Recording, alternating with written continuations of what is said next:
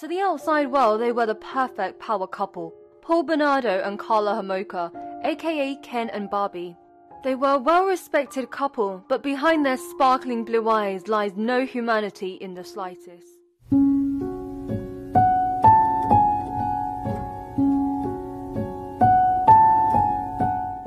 Hello，大家好，我是 Chloe。 Hello，大家好，我是刚刚又抢话的艾文。什么叫又强化、啊？ 欢迎来到不老有记。呃，那么本期呢，又给大家带来一个案件，所以我们不老游记就是在极端的傻屌和极端的黑暗这两个极端中反复横跳。对啊，就很符合现代年轻人的精神状态。对，就是一个非非常堪忧的精神状态。那么本次呢，想给大家讲述一个来自加拿大的非常有名的案件。呃，那么首先就是提起加拿大这个国家，你会想到什么？到底是他非常有礼貌的民众，就人人都把什么 “sorry”、“excuse me” 当成口头禅这个梗，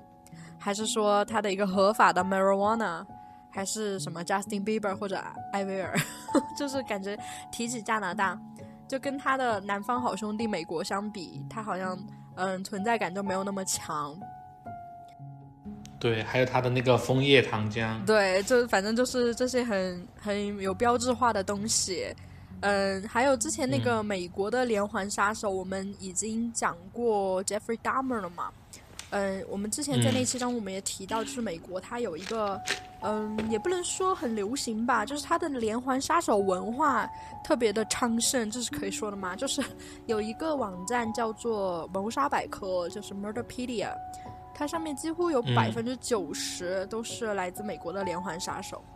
当然啦，也有可能因为那个网站本来就是美国人建的嘛，就是你可以看到它按照连环杀手的国籍来分的话，其他的国家的连环杀手都是按国籍，但是美国连环杀手是按州，就是可以分为每个州它都有它的代表性的连环杀手，有那么好几十个。其实我们也会有啦，只是对，大家都不太敢做这样的一个网对，其实我觉得我们也有。你看之前那个白银案破获的时候，大家收获的那种关注度也是蛮高的。还有之前我们国家的一些悬案，这什么南大碎尸案，就二十多年来都一直讨论度都很热，就所以大家其实对这种东西都特别的感兴趣。只是说，因为媒体文化一个导向的原因，就可能在我们国家不太在流行文化层面能去这能去这样做。包括你看，像美国的话，他们会把这些呃连环凶杀案的犯罪者叫做连环杀手，但是我们这边的称谓是杀 Serial killers，对 serial killer，然后我们这边是叫的杀人犯，这其实是一个就是导向的问题。嗯，所以说跟美国的他那种昌盛的连环杀手文化相比，就是他北方的一个好兄弟加拿大，嗯，他好像就没有那么多为人所知的连环杀手，就听起来都大名鼎鼎的。但是这一期呢，我想跟大家分享一个发生在加拿大的，听起来就稍微有一点匪夷所思的一桩连环杀人案。那么跟嗯很多连环杀人案当中带给大家的印象差不多，就是连环杀手他给人的印象就是那种非常的反社会，然后比较阴暗，然后可能在社会上也比较所谓的比较 loser 的那种啊。但是你想象一下，如果一对非常阳光开朗，然后外貌又很出众，生活又非常优越的一对年轻夫妇出现在你的面前，你能想象他们背后藏着阴暗的秘密吗？那么本次讲的内容呢，主要基于一个德国的著名生物学家和法医马克贝内克，他撰写了一本书叫《谋杀手段》。因为他是一个法医嘛，他这里面讲述的很多东西都是跟刑侦方面相关的，就是主要是站在一个刑侦学家从破案的角度来讲述这个案件的，所以他报道的视角呢，稍微跟其他的呃一些报道稍微有点不同。那么，在一九九八年七月，加拿大蒙特利尔公报的头版头条被一张照片占据了。这个照片里面有一个比较漂亮的金发女子，然后她在一个监狱里，她就叫 Carla Homolka。然后 Carla 呢，他在狱友的簇拥下，满脸的笑容。一行人正在热热闹闹的庆祝，就说 Carla 她要提前出狱了。然后呢，这个报纸发行之后呢，看到这张照片的民众迅速的开始了抗议，就觉得非常的愤怒。而此时呢，Carla 她的一个前夫叫 Paul，他被关在另外一个男性监狱里。然后大家发现，哇，居然 Paul 还能看到色情杂志，于是大家也非常的愤怒。很快呀，Paul 的监狱长就被免职了。也就是说，Carla 和 Paul 他们两个到底做了什么，让温和的加拿大民众如此的愤怒？首先，我们来介绍一下 Carla 的前夫 Paul。那么 Paul 呢，他的童年可以说是非常悲惨的。嗯，我觉得跟很多的那种连环杀手就差不多吧，就很典型。就有一个非常暴力的父亲，然后有一个很典型的软弱一点的母亲，并且啊，他的父亲在 Paul 比较小的时候，还当着他的面性侵了 Paul 比较感情很好的一个姐姐 Debbie。是亲姐姐吗？是亲姐姐。所以呢，Debbie 在他快成年的时候，就十六七岁的时候呢，他就立刻的逃离了家庭。就相当于在 Paul 的角度，就感觉是姐姐抛弃了自己，然后留下他一个人面对这样一对支离破碎的父母。但是呢，在这种环境当中啊，Paul 却显得异常的上进。他在学校就学习的非常的努力，特别是什么数学啊、化学啊这种理科，他就显露出了比较过人的天赋。并且他在放学的时候，他还各种的去兼职、勤工俭学，然后还参加各种的公益活动，然后看着就是一个非常优秀的青年。然后在他青春期的时候呢，他也在女孩子当中非常受欢迎，因为 Paul 的外形都还是比较帅气的嘛。但是呢，在背地里，只有真正跟他交往的女孩才知道这个所谓的优秀青年的真实面目。首先就是他不是很尊重女孩。然后其次就是他是一个控制欲非常强的人，就是不允许这些女孩跟任何一个异性就说话，他都会很暴怒，而且他非常的暴力。然后呢，据他的初恋女友 Lisa 说啊，他曾经给 Lisa 送过一件 T 恤，正面写着别碰，背面写着保罗私产。我就是看到这儿的时候，我就是狠狠的幻视了一些我在互联网上面的见闻嘞，比如说有的女生会说。啊，我我男朋友太爱我了，不准我穿短裙，就是他说太短了，然后不让我穿出去。但是你明显感觉到他分享这段话，他的感觉就是非常的甜蜜，他感觉 就是其实这些管束你，因为大家就是谈恋爱都是两个比较平等的人。嗯，按理说就是另外一个一一个人，你的伴侣，他其实是没有权利来干涉你自己想要穿什么或者想要做什么。其实他给你写一些什么，呃，你是我的财产啊，什么私产啊，这些其实也是侵犯你一个个人边界的一个行为。包括我们之前在北九州里面也讲过，就是那个松永泰啊，他会在纯子身上也纹上就是松永泰的财产之类的。这其实是一个非常危险的信号。就如果有女性朋友，你的伴侣会有这种行为的出现，我觉得你应该给自己敲一个警钟。是的，对。然后我们说回案件啊，那么在在此期间呢，就 Paul 跟很多的这种欧美青少年一样，他们会偷偷的买酒，然后偷信用卡去刷，然后还在街上跟看不惯的那种嗯小孩子斗殴。但是没有人会把这些行为当一回事啊，因为在他们感觉就是很多青少年都会干这样的事啊，所以大家也只把他当成一个普通的青少年。所以对于破来说，就是我偷东西、喝酒、偷信用卡斗殴，但是我是一个好男孩，真的是这样一种感觉。我不知道为什么，可能他们对那种青少年的管束非常的宽松吧。因为你在青少年的时候做出这些反社会的行为，很难让人去界定到底你是这个在这个青少年的阶段这么的反社会，还是说你这个人就是这样子的。大家会有点疑惑。但是话又说回来，你看贾斯汀比伯青少年时，贾斯汀比伯比伯 在青少年时候做那些出格的事儿，大家好像也没有很宽，对他们很宽容。好像就是美国也不要他，加拿大也不要他。可能因为是名人，所以大家会对他要求更加严格吧。但是我觉得，就是对一般的青少年，感觉在欧美就是 teenager 这样一个群体的存在就特别的可怕，就比任何群体都要可怕。然后也没有东西可以管束他们。好的，那么一九八零年呢，Paul 就从高中毕业了。他在高中结识了新的女朋友 Jennifer。然后这个女孩子就比较可怜了，因为她遭受了泡惨无人道的虐待，嗯，包括在进行性行为的途中，Paul 就经常用绳子勒着勒着她，并且强迫她拍摄一些不雅照，嗯，并且 Jennifer 还在 Paul 的床底下发现了他跟其他女人就是发生性行为的一些照片，然后 Jennifer 就会特别的生气嘛，要求跟 Paul 分手，但是 Paul 就可以很轻易的用甜言蜜语把她哄回来。可能这个时候也已经嗯被 Paul 进行了非常严重的 PUA 吧。然后高中毕业之后呢，Paul 也是进入了多伦多大学，并且取得了他的一个本科的文凭，然后顺利的进入了普华永道。就是也是一个，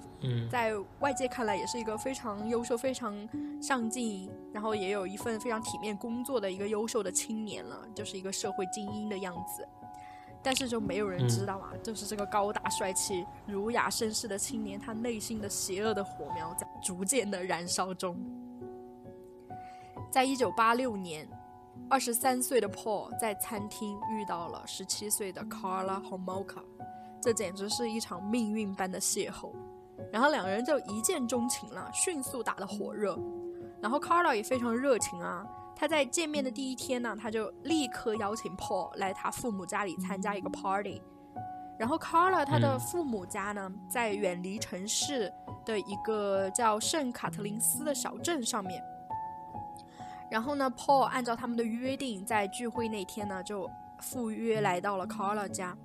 然后他们避开人群，在 Carla 的房间里面就进行了亲密的接触。然而让 Paul 喜出望外的就是，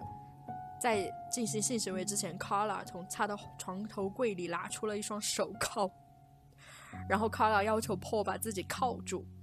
然后这个时候 Paul 就觉得，哇，这就是我的真命天女，这就是我命定的女孩。那么在这个进行的过程当中，Paul 就会问 Carla。如果我真的是个强奸犯，你会不会害怕我啊？然后 Carla 会说：“嗯，那多酷啊！”真的，真的不得不说，这里就是变态与变态就是惺惺相惜了。然后呢，Paul 和 Carla 就进行了稳定的交往。因为 Carla 他还没有成年嘛，他就跟父母一起住在城郊的小镇里面。然后 Paul 就开始驱车往返于小镇和城市之间。为了让他不那么麻烦，让他省事一点，然后 Carla 的父母也特别喜欢这个男孩嘛，觉得又又好又又帅，然后他的父母就开始允许他在他们家的沙发上面留宿。但是呢，大家别忘了，在这个时候，Paul 和他的女友 Jennifer 他们这个关系还没有断掉。然后他在跟 Carla 的感情升温的同时呢，他对 Jennifer 的暴行也在升级。不仅我们之前说的那种常规的暴力啊、辱骂、性虐待。有一次在车上，他甚至拿着刀抵在 Jennifer 的脖子上，然后好像马上就要把 Jennifer 杀掉了。但是因为手一抖，刀子滑落了，Jennifer 才成功的逃脱。不然很难想象那天在车里 Jennifer 会经历什么。其实很之前就是还蛮难理解，就比如说像 Jennifer 这样遭受严重家暴的人啊，他们为什么不是早早脱离这个环境啊？嗯。其实之前是蛮难理解的，比如说像刚刚科威老师也介绍到，这个 Jennifer 和 Paul 已经在一起交往至少三年多了吧？嗯，对，但但是遭受这么严重的暴力和虐待过后，仍然跟 Paul 不离不弃。但是后面也是读到一些关关于心理学或者是一些，呃。呃，心理上的困境吧，其实主要还是受害人他们当中对那个施暴人有一些依赖，还有一些心理上的困境，包括从心理和呃物质上可能都会有一些相关的依赖在那里，导致他们就是自己没有那个动力，然后外部也没有这个助力去帮助他脱离这个东西，所以说可能回过来再看这个事情的话，我觉得社会。呃，像可能还是要提供一些对于受害者的一些外在的帮助，可能会更有利于他们脱离这现在这么一个状态。是的，是的。我真的好爱就是解决这种问题，好爱分析解决这种问题。OK。因为我觉得像 Jennifer 她跟 Paul 他们其实很小的时候就在一起了，就十几岁就在一起，然后在一起很多年。嗯。然后 Paul 对 Jennifer 呢，他也并不是二十四小时、一周七天全部都暴力对待的。就前文也可以看出，他在不暴力的时候，他其实对 Jennifer 是非常的甜蜜体贴的。也就是这一丝的甜蜜，可能让 Jennifer 就没有立刻跟他斩断关系。那么，既然你没有立刻斩断关系，那你后面想要离开他就变得异常的困难。随着你跟他在一起的时间越来越长，那么跟 Carla 热恋的期间呢，Paul 他的暴力倾向也仿佛也越来越不受控制。在一九八七年十二月十六日晚上。他在路边就强奸了一名年轻女子。就是这名女子在街上走路走得好好的，突然被 Paul 就拖进了灌木丛里面，然后进行了强奸。随后呢，这个女子报了警，凶杀组的一名警探呀，就很快的发现，这个地区在之前的几个月曾经有三名女子都遭受了类似的事情。然后这三名女子她们的长相还是非常的相似的，就是有着长长的棕棕色的头发或者黑色的头发，样貌非常的清秀。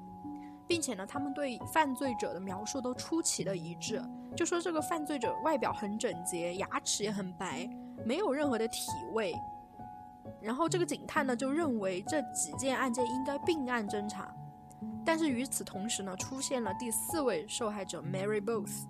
她与之前三名受害者的相貌呢是完全不一样的。Mary Booth 是一头金发，并且她身材非常的高大。因此，警探就凭借这一点，他们就觉得这不是一起连环强奸案。然而呢，Paul 在强奸 Mary Booth 的时候，他犯了一个致命的错误，就是他在路灯下实施了这一起强奸。那么，借着路灯微弱的灯光，Mary Booth 看清楚了他的长相，并且他清楚地向警方描述了出来。那么，根据我们的作者马克贝内克描述啊，在世界上任何一个地方，他提供的证词都足以终结这起连环强奸案，并且把我们的 Paul 捉拿归案。嗯，包括我们犯罪者的一个胎记、肤色、发色、瞳色、身高、首饰等等等等。更重要的是啊，他指出这个犯罪者开着一辆白色的卡普里牌的轿车。那么在另外一边呢？与此同时，不堪折辱的 Jennifer，她终于开始向警方求求助。她多次向警方报案，但是可能当时也跟国内情况差不多，就大家会觉得小情侣之间的这些暴力，就其实没有像一般的刑事案件那么重视的。但是呢，随着 Jennifer 报案的次数增加，警方也开始觉得他们俩之间的事情好像不只是小情侣吵架拌嘴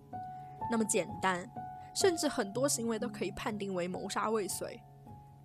然后警警探是第一个发现 Jennifer 的男朋友 Paul 他开的那个白色的卡普里轿车跟 Mary Booth 描述的那辆车很像，因此呢，这名警探撰写了一份午夜的报告来写这件事。然后我当时看书看到这里的时候，我觉得哦，太好了，Paul 是不是马上就要一一进宫了？然而呢，这名警探犯了一个很小的错误啊。就他撰写这这个报告的时间是一九八八年的一月五日，但是他在最后他写成了一九八七年的一月五日，于是啊，他的报告就被丢进了前一年的报告堆里，从此销声匿迹了，非常可惜。这个事情告诉我们，就是法律工作和律师那个警方工作一定要做仔细。对我真的非常的可惜啊，这样一个小小的错误。如果这个时候可以把 Paul 就捉拿归案的话，就可能就不会有后面这一些更更严重的案件发生了。对，刚刚 Chloe 老师在提到，在呃 Paul 在强奸那个 Mary Boss 的时候啊，其实可以通过刚刚 Chloe 老师的描述，可以看出来 Paul 大概率是一个激情犯罪，就是他呃第一个没有考虑到要去呃伪装自己的特征，嗯。啊，对，然后呃，包括对受害者的话，他其实不是有一个固定的模板，他也是随机的这么一个激情犯罪。其实这这类型的犯罪，在各个国家的各种文化环境里面，其实都是比较难难结案的，因为这样很难找到你那个施害呃是呃那个叫什么行为者，嗯。很难找到那个犯犯罪的行为者，因为这个案件是多半都是没有规律的，它不是像呃有一些案件，它的那种因果联系会比较强，它可能多半的那种激情犯罪的话是没有直接的因果关系，所以就导致警方在侦查过程中就是很难进行下去。嗯，是的。那么在警方犯了这个小小的错误之后呢？强连环强奸案还在不停的发生，并且啊，针对 Paul 的目击证词是越来越多。在那个八十年代呢，人像拼图技术已初具雏形了，这是我们有时候会在今日说法里看到，就是根据目击者的证词，然后绘出一幅图案 那种。嗯。然后一一样的呢，根据 Paul 他这个连环强奸案的目击者的证词，警方就绘制了一张画像。根据作者 Mark Bennick 称呢，这个画像可以说跟 Paul 是一模一样。但是呢，因为 Paul 他之前没有犯罪记录，然后警方也不会无缘无故就调查到 Paul 的头上去。在一九八九年的一次犯案当中呢，Paul 他被自己在普华的同事看到了，他坐在那个白色的卡普利轿车里面。而且这个同事非常的勇哦，他第二天上班的时候就问他：“你是不是那个强奸犯啊？”然后，然后 Paul 就说：“干你屁事！”然后就没有下文了。我觉得这个，既然你都有点怀疑他是不是那个强奸犯，为什么不去就是警方那里说一下呢？就有点边界感过分的强了。OK，可能大家是开玩笑吧，只是真的觉得大家会有一点像吧。如果真的是觉得觉得他是。可能也会报警吧。啊另一个原因，也就是考虑到，就是 Paul 他的那个工作啊、社会阶级啊，都是比较优渥的，大家可能只是觉得比较像，没有设身处地的真实的觉得他是那么一个犯罪者。对，虽然长得很像，但是觉得可能从动机出发去考虑，可能联系并不是那么强。我一开始不知道卡普里是什么车，对，是一辆奔驰，蛮好看的，对，看起来也不太便宜。对，所以所以我觉得他的同事首先就是可能真的没有去怀疑他是那个强奸犯，就有一点开玩笑吧，哎，有点像你那种感觉，可能他心里也没有真正的去怀疑他。第二个就是他可能内心就隐隐约约怀疑到，但是他觉得这里不关自己的事情，他就没有去干预。嗯，对，这其实也是嗯可以理解，但是不是很认同的一种行为吧。然后，一九八九年呢，Carla 她从高中毕业了。然后她高中毕业之后呢，Paul 立刻就给 Carla 求了婚。然后 Carla 呢，她没有去上大学，她在一个兽医站就成成为了一名兽医。然后 Paul 呢，在自己的主业发展的如火如荼的同时，他也开展了一个副业，就是在美加边境就开着他那辆轿车，然后走走私香烟。赚到了很多的钱，那么与此同时呢，他也没有忘记他自己的一个强奸的欲望，他的一个连环强奸案还在继续。在这个时候呢，他已经犯了十二起强奸案了。警方终于把之前的那十二起强奸案联系起来，然后并且称犯罪者为斯卡伯勒采花贼，还给他一个花名。而在这个时候呢，开始出现那些受害者就开始说。在犯罪过程当中，除了 Paul 以外，在黑暗当中还有看不到的第三个人，拿起了一架摄影机对准了他们。然后这些证词啊，就把警方搞得更加的一头雾水了。就好不容易就把之前的十几起并案侦查，然后嗯锁定了一个斯卡伯勒采花贼。这个时候，这些目击者说还有一个人，好像跟之前的那些犯罪又有点不一样。然后在这个时候呢，其实这一这一个片区的居民已经开始有点慌乱了，特别是女性的居民。然后警方也一直没有把那个犯罪者捉拿归案，这是非常大的压力啊，让警方开始掩盖消息了。十五起强奸案当中，他们只公布了六起，并且啊，他们谎称我们好像是最近才发现这是一个连环强奸案的，但其实他们早就发现了。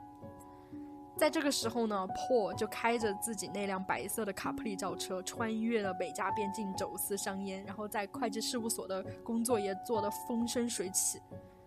但是其实，在那个画像公布的时候，他同事就大家都会觉得那很像 Paul，但是没有人报警，没有人跟警方说。而且他们事务所的一个客户吧，就是一个银行的出纳员，认出了他。并且他写了一份声明，告诉了警方，但是这份这份声明最后到哪里去了也没人知道，就石沉大海。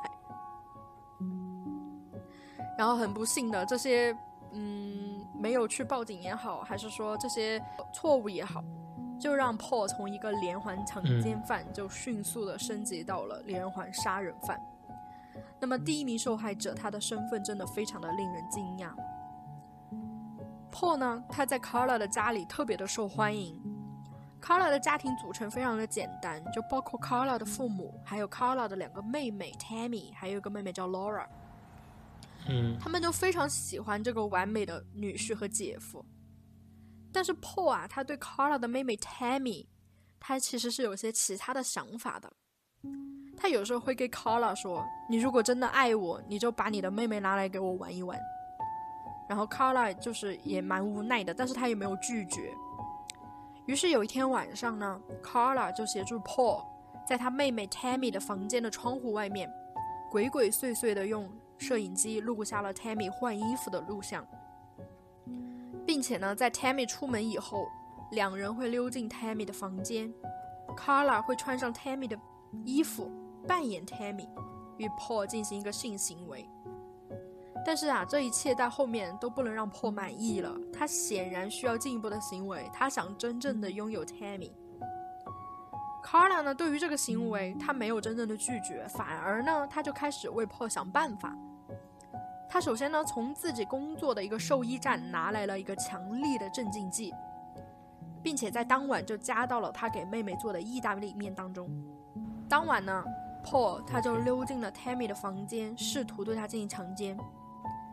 但是因为这个镇静剂的剂量，这些 Carla 他都没有试验过，所以 Tammy 这个时候呢，他其实没有完全的失去意识。然后在 Paul 试图强奸他的时候，Tammy 还进行了一些有意无意的肢体的反抗。于是 Paul 就很害怕暴露嘛，就只能作罢。与此同时呢，在一次强奸案的现场，采集到了一个男性的精液的样本，以及啊，之前那位银行客户他不是写了一个声声明书嘛？就写破的，终于被找到了。嗯，于是，在这个时候，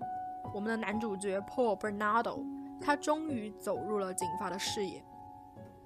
然后牵扯出了之前的 Mary Booth 的一个证词，就对他的外貌进进行了非常详细的描述嘛，还有他对 Jennifer 施暴等记录等等。于是，调查人员终于开始登门拜访。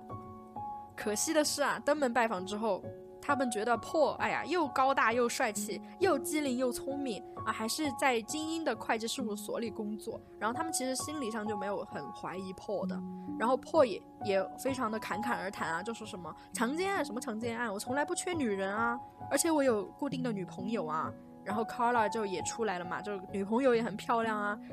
然后大家其实这些调查人员内心对他的怀疑已经打消了很多。但是呢，他们还是按照规章制度采集了 Paul 的血液样本，但是他们回去之后，并没有立刻拿这个血液样本跟那个精液样本进行比对。但其实这个时候，Paul 看起来好像还在那儿谈笑风生，但其实他已经被吓得魂飞魄散了。他就跑到 Carla 那里寻求安慰，然后 Carla 就安慰他，就说不管怎么样，我都会为你做不在场证明。而且呢，他们俩就到当地的一个图书馆。我觉得这里应该是 Carla 主导的，所以让我觉得这个女孩她的智商应该还蛮高的。他们就把所有的关于那个斯卡波勒采花贼的报道剪辑下来，然后按照时间线排列起来。然后他们会发现，如果警方就按做了他们这样一样的工作，警方会觉得 Paul 就是唯一的嫌疑人了，因为所有的时间都对得上。然后他们就根据这个时间线，他们俩就对了一下，就所有的不在场证明，然后就捏造了很多不在场证明的口供，就提前的对了一下。在这个时候呢，Carla 他也没有忘记 Paul 对他妹妹 Tammy 的渴望，他也在兽医站工作的途中呢，他在寻找另外一种麻醉剂，他决定使用福丸。嗯，福丸的这种麻醉效果，嗯，我们有时候动物实验也会用。就是它的麻醉效果是很好的，嗯，但是它需要一个持续的刺激，就是会一直使用一个呼吸面罩一样的东西罩在上面，而且它的剂量要求非常高，剂量稍有不慎就会致死。这卡拉也是真的有点时间管理大师的意思，一方面兽医站的工作要继续工作，还要帮破做不在场的证明，还要帮他拼时间线，另一方面还要帮助破去实施犯罪去。找更好的麻醉剂。破还不是一样，破又在当会计啦，然后又在走私香烟啦，然后还在犯着强奸案，还在跟 Carla 谈着恋爱，还在笑赏他妹妹。那么找到了服完这样一种麻醉剂之后，在圣诞节的前夕，他们将混有麻醉剂的饮料给了 Tammy。注意哦，当时他们全家人都在家哦，只不过呢，在稍微晚点的时候，所有人都睡着了。他们俩啊就把 Tammy 留在了沙发上，他们说我们一起看个电影吧。然后当然啦，就是有了麻醉剂，喝了麻醉剂的饮料，Tammy 就在沙发上就昏睡过去了。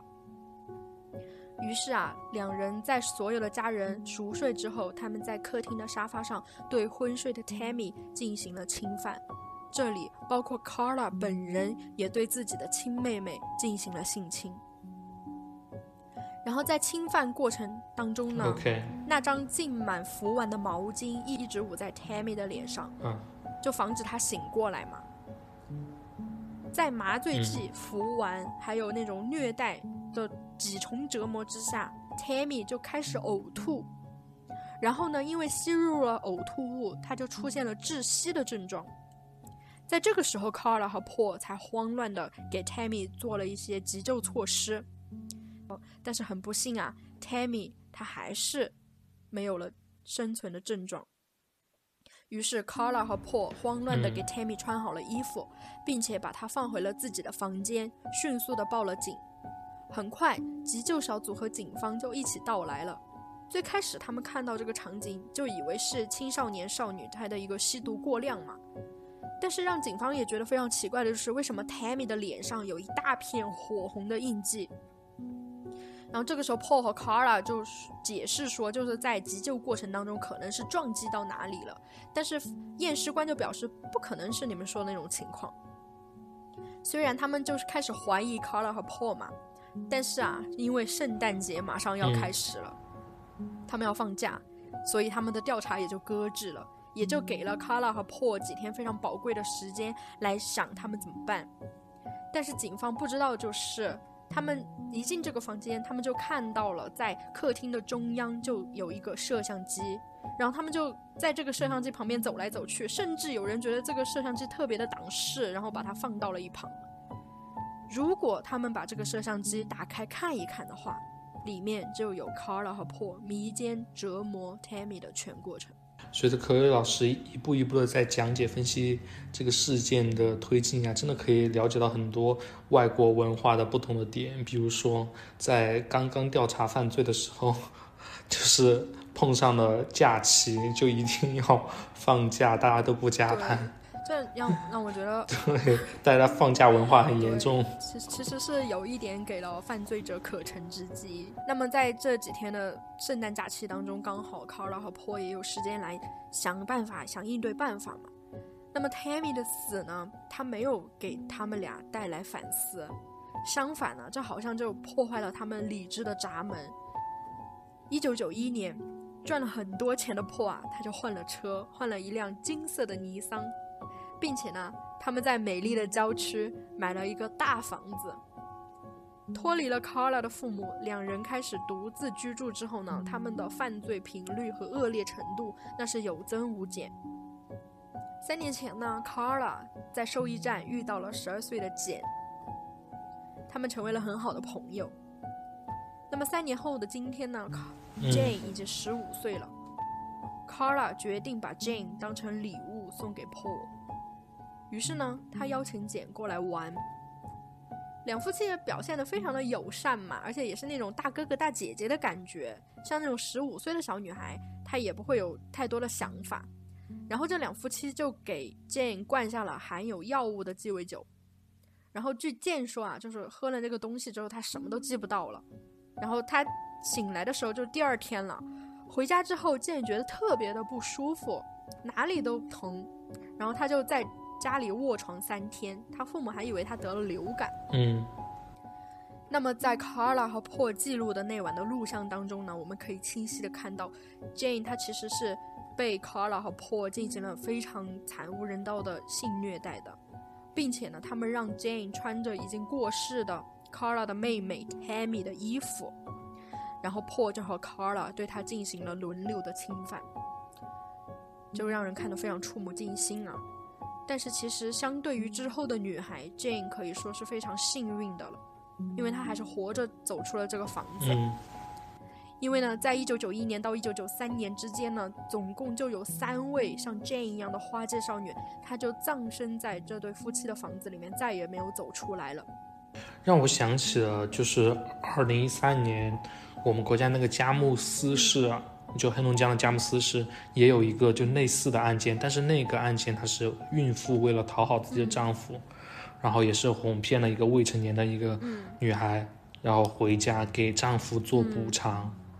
事后也夫妻二人也是联手将女生给杀害了。对，这种案件真的有点让人搞不清楚他们的对丈夫自己丈夫的爱已经大到什么样的程度了。我我其实觉得在这个案件里面，Carla 不仅仅是他对 Paul 的爱，我觉得他自己对这方面他其实也有需也有一个冲动和需求的，这是我个人的嗯感觉。对，那么与此同时呢，Paul 不是换车了嘛？他换了一辆非常骚气的金色尼桑。嗯然后根据这辆金色尼桑啊，迅速也有几个比较那种目击证词，然后也进入了警方的视野。因为有几名女子，她们都先后报警说自己被一辆开着金色尼桑的男子跟踪。可惜的是啊，没有目击者记住正确的车牌号和车型。嗯但是后来有一名目击者，他准确的记住了这些，并且跟警方说，啊，是一辆金色尼桑，然后二四零 RX，这是它的型号嘛。嗯离谱啊！离谱就在这一通电话被一个年轻的秘书寄到了一个便利贴上，然后这个便利贴就迅速的消失在桌面乱糟糟的文件堆里面了。哎，真的不知道该说啥哈。嗯，，OK，就是对比起来，犯罪犯罪人工作有条不紊、井井有条，多条事呃多个事件就是有条不紊的进行下去。反观人家正式工作，就是已经都报警了，然后已经也被记录了，但是文件找不着，时间线记错真的不知。道让人该说啥。对对，但是好就好在这个时候对，Paul 他不是之前被采集了血液吗？他终于他的血液嗯样本跟那个采花贼的精液样本的结果比对也出来了。但是因为当年嘛，就是九十年嗯代 DNA 技术不是很成熟，他无法精准的对比一比一嘛。就总共有五名男性，他都遭到了警方的怀疑，也就是说那份精液样本对出来有五个男性。那么 Paul 呢，当然也在这五个男性之中啦。按理说他应该在劫难逃了吧？这次，但是离谱的就是还是没有人来调查 Paul。与此同时呢，有一名目击者，他看到了有一名女孩被拉进了一辆金色尼桑当中，而且在嗯这个时候呢，警方也在刚好在这个地点调查一宗少女失踪案。但是这个证人他只看到了就是有人把女孩拉进了一个车里，但是他对汽车一窍不通，他只知道这个车是浅色的。于是警方就只好给他一堆的照汽车照片，让他辨认嘛。然后在一堆嗯照片当中，对汽车一窍不通的目击证人说，这可能是一辆奶黄色的大黄蜂。于是，史上最错误的调查之一便开始了，我觉得可以说是就是调查史上最大的乌龙之一吧。然后警方就开始调查这个城里面所有的大黄蜂他们的一个车主的信息，并且一一的核实，甚至不仅是奶黄色啊，其他颜色的同款车一个都没有放过。然后也就导致那段时间的嗯城里面，所有开大黄蜂的车主，他们都不敢把车开出来，然后所有的人都是谈大黄蜂色变。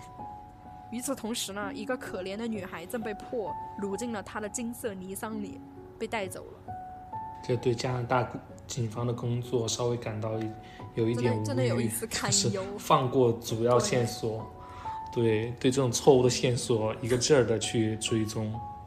而且下了很大的功夫。所以就是在全城都在风风火火的寻找那辆奶黄色的大黄蜂的时候，Paul 他有一个有一个老朋友，就给警方说嗯：“哎，我跟你们说啊，我有个朋友叫 Paul，他绝对是洗不开嫌疑的，他绝对有明确的嫌疑的，而且他之前也对那些女性极端的暴力。”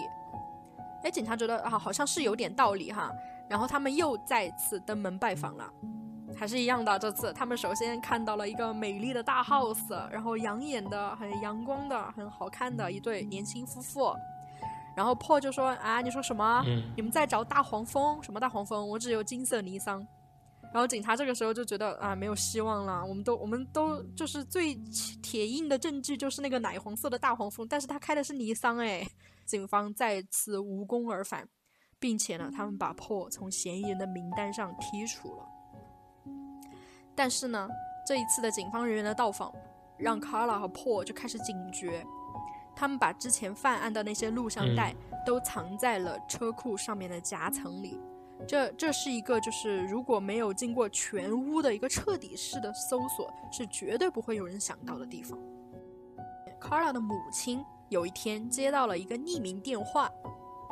电话里就说：“你应该去看一下你女儿的脸。”然后 Carla 的母亲就说：“你是谁呀、然后那个电话那头就说：“你别管我是谁，反正你去看就行了。”然后 Carla 的母亲就很担心，就驱车来到了 Carla 工作的兽医站。他看到了鼻青脸肿的嗯 Carla，、然后 Carla 的母亲就问他怎么回事，然后 Carla 就说是 Paul 打了我。于是啊，在 Carla 母亲的要求下，大家报了警。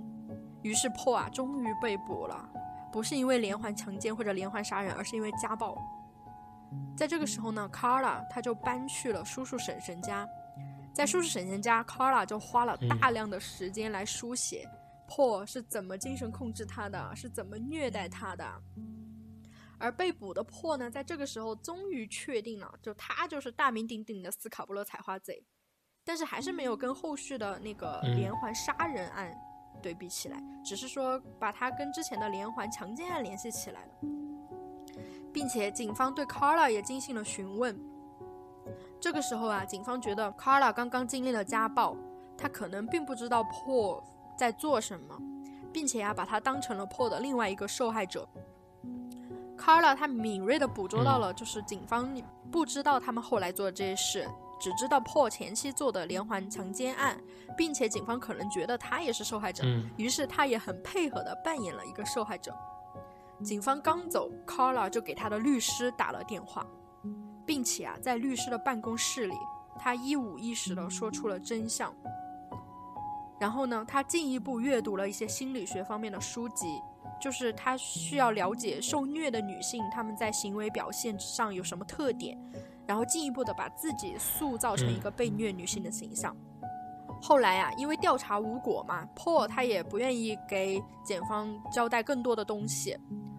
不同部门的调查人呢，嗯他通过律师告诉 Carla，如果他愿意把自己知道的一切都告诉警方，他就可以被宽大处理。Carla 他爽快的签了字。最后呢，Carla 是获判十二年有期徒刑。但是 Carla 呢，他也想悄悄的把那个车库夹层上面的录像带给找出来，自己藏着嘛。嗯但是他去找的时候，发现录像带已经不见了。嗯，这是一个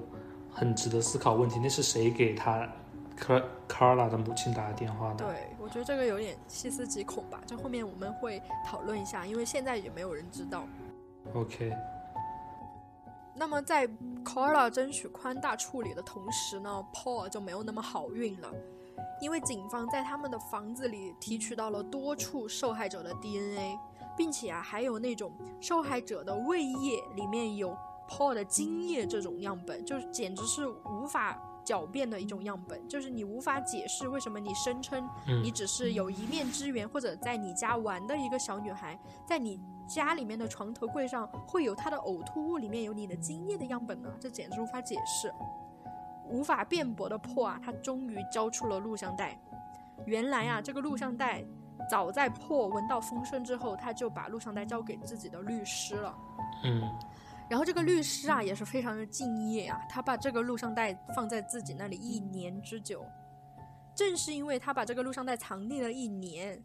让这一年当中，Carla 得以跟警方达成这一个协议，让他得以扮演一个受害者。因为如果警方提前发现这个录像带，警方其实就可以发现 Carla 并不是他说的他那样的，他在角落瑟瑟发抖，看着破施暴。在录像带里面，Carla 非常的主动，她甚至是主导。但是啊，在律师交出这个录像带之后，所有一切都为时已晚。Carla 和有关部门的交易他已经完成了，并且给他争取到了提前出狱。当然啦，这里有一个小插曲，就是后来 Paul 的律师就被指控，就是他干扰一个司法公正嘛。但是最后 Paul 的律师也被无罪释放了，就是这个罪名没有成立。嗯然后在二零零五年的七月五日，按理说这一天是 Carla 提前出狱的那一天嘛，但是呢，这一天也是他们的第二位受害者 Leslie Mahaffey 就二十九岁的生日，就是这名花季少女本应该在这一天迎来她二十九岁的生日。在民众的呼喊当中呢，Carla 的提前出狱被驳回了，并且在二零零一年，该地的总检察长 David Young 他下令烧毁所有的录像带。对此呢，受害者 Leslie 的母亲做了最后的评价，说：“多好的一天！”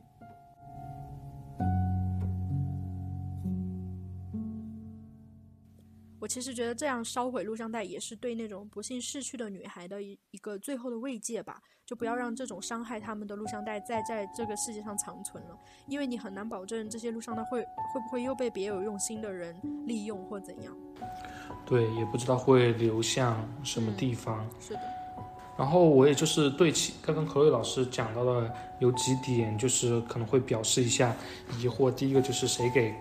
Kara 的母亲 Kara 的母亲打了电话，那个就是 Kara 为什么就是突然一下就转变要把破给供出来？嗯，对我我觉得这里就可以引申一个问题，就是你觉得在此案当中 Kara 的比重是多少？因为其实在这本书里面，马克贝内克在前期他还是说了，就是 Paul 对 Carla 有一个 PUA 的动作。但是我其实觉得 Paul 不可能 PUA Carla，、因为 Carla 感觉就是一个绝对的主导，他甚至在 Paul 面前都是一个比较强势的形象的。嗯，而且如果没有 Carla 的纵容，甚至说是鼓励，Paul 他后面的犯案他不会这么恶劣的，因为很多东西都是他主导甚至主谋的。而且我后面我就上那个 Reddit 那个八卦网站去看嘛，嗯就是 Paul 和 Carla 在 Tammy 死之后呢，他们还在 Tammy 的棺材里面放了一张照片，里面的照片就是 Carla 和 Paul 两个特别开心的在那里笑，他们把这张照片放进了 Tammy 的棺材里。后来想的就特别的恶意，感觉就是像他们的家人不知道情况，可能会觉得这是哥哥姐姐对呃逝去小妹妹的一种怀念嘛，就大家以前很嗯开心的时光。但是当你知道了这一切，你再回过去看他们俩的笑容，只会让你觉得毛骨悚然。这样真的是让你感觉到是一种纯粹的恶哎。对，真的是一种纯粹的恶。他们不仅说没有对逝去的亲人感到很伤心，反而他们会觉得很开心那种感觉，就是很很坏的两个人吧。而且就像艾文老师刚刚说的那个被家暴后的匿名电话，首先我觉得这个被家暴的时间就非常的巧妙，因为前期就好像没有说 Paul 对 Carla 是拳打脚踢，也没有类似的嗯报案记录。为什么在就是感觉他们的嗯罪行要公布于世的时候，这个时候 Paul 就这么好的就打了 Carla 呢？而且这个匿名电话又是谁打给 Carla 的妈妈的呢？就好像他是专门要 Carla 的妈妈去见证这一切，然后来来说他说的这些是可信的。引出 Paul 是最后案件的主导。对，其实像科伟老师这么分析起来的话，那么卡拉在这个案件占了可能主主要的占了一定的主要的角色。嗯，是的，是的。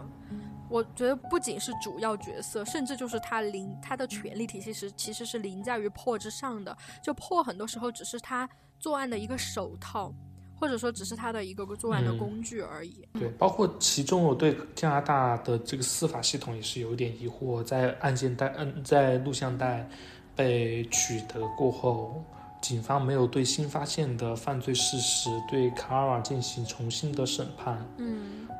去进行一个综合考虑，而是根据最开始达成的一个协议，嗯关了一段一段时间过就把它放出来了。对我是觉得会比较疑惑，因为之前也没有仔细了解过加拿大的这么一个刑事司法系统。嗯，对，但是我表达一下自己的疑惑。我觉得这是一个时间期限的问题吧，就可能跟他的那个，嗯、交易已经达成了，就是他已经把他知道的一些证据已经给你说了，然后你也通过这个证据达到了你破案的目的，然后这个时候，嗯、你才发现他好像不是他说的这样子，但是一切都已经无法挽回了，因为这协议已经完成了。当然还是很有契约精神。对，确实是。那么我们来说一下，就是 Carla 她出狱之后的生活是怎么样子的。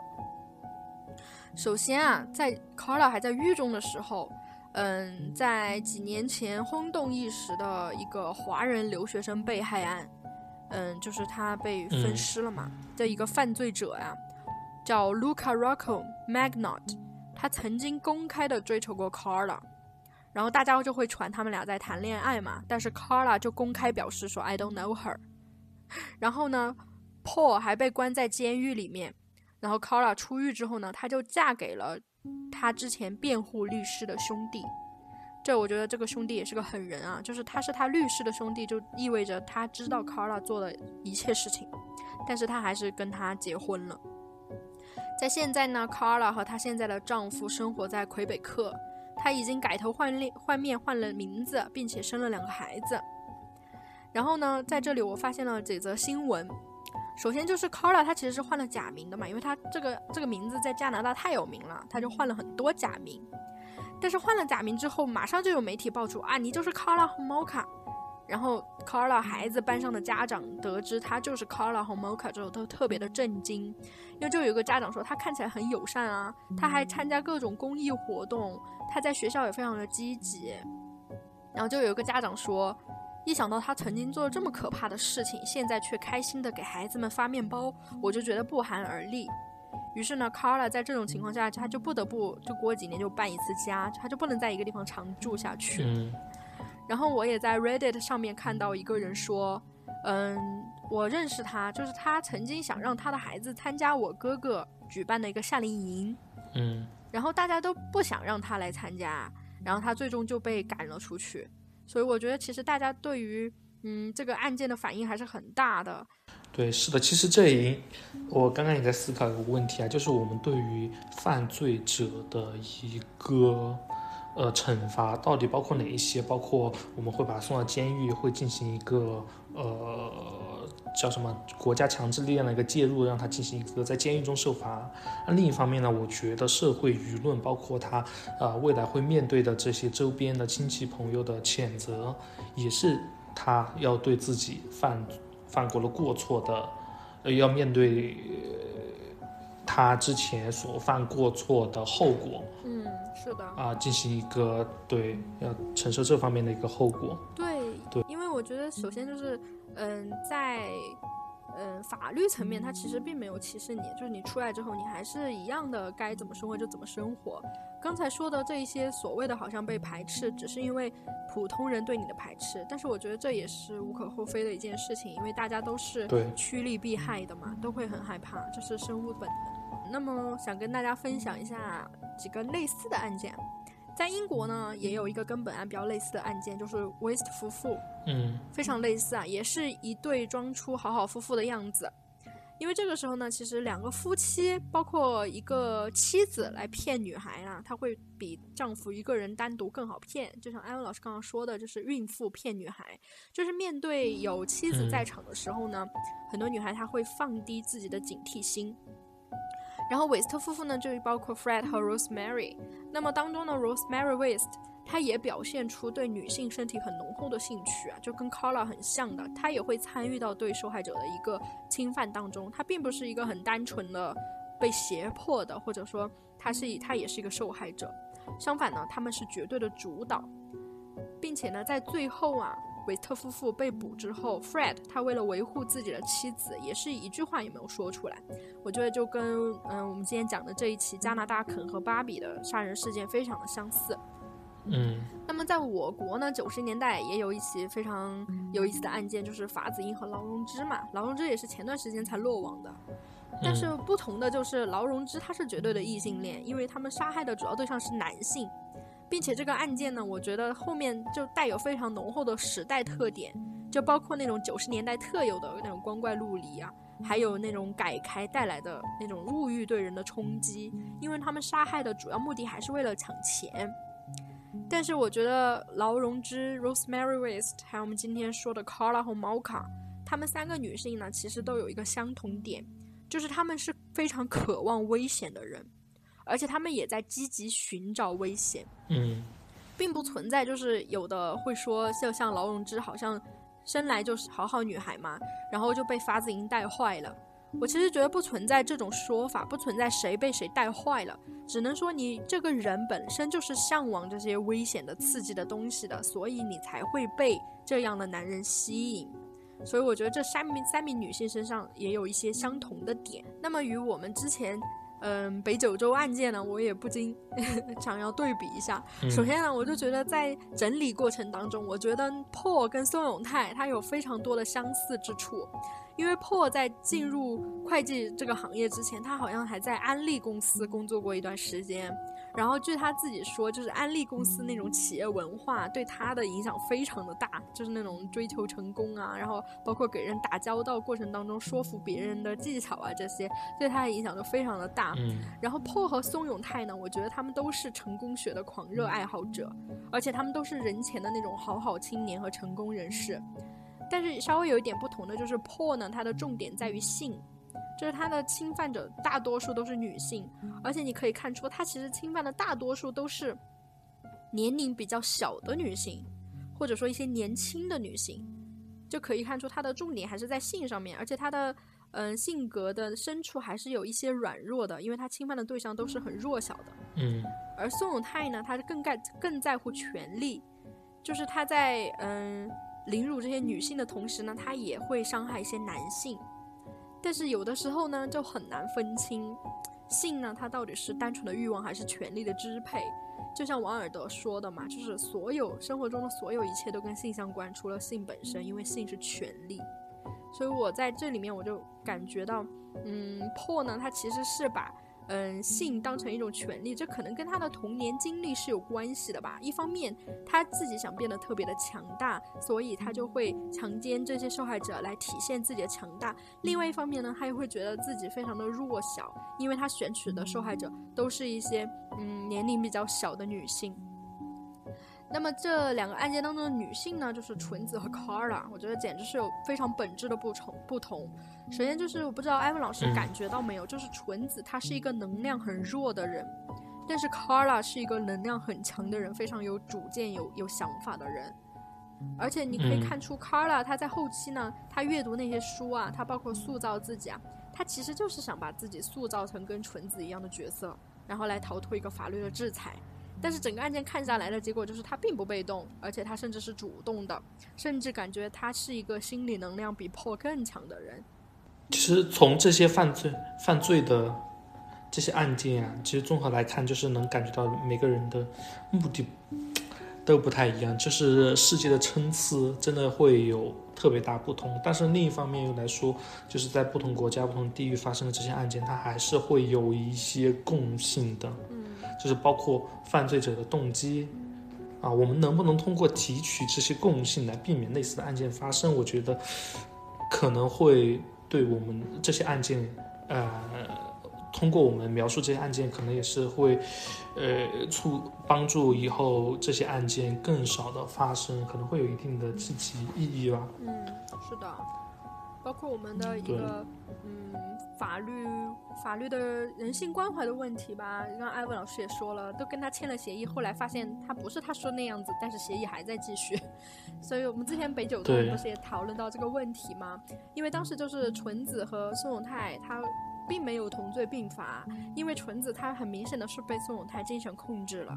然而呢，Carla 她正是利用这一点逃脱了。其实站在上帝视角啊，我们很容易就就会被糊涂的警方和与恶魔交交易的检方就气得半死。就是我们看得非常的清楚嘛，就是一切，哎呀，不是什么奶白色的大黄蜂，我是金色尼桑。但是处于案件当中的那些当事人可能并不知道，所以他们也不会如此的清醒。对。其实我们站在上帝视角，或者说我们站在今天的视角，我们回溯整个案件，我们很明显的就可以感觉到整个脉络清晰，然后线索也是很完整的。但是处于这个事件当中的警方呢，他可能是处于某一个这个整个宏大案件的某一个拼图当中，就是他很难把这些东西拼起来。当然啦，像当中的一些什么写便条然后不见了呀，然后把日期写错了呀，这种事就蛮让人无语的。其实。对。那么今天就主要给大家分享这个气死人的案件，不知道大家被气到没有？啊、也希望大家喜欢 今天的节目。我是 Chloe，我是 Evan，拜。拜拜。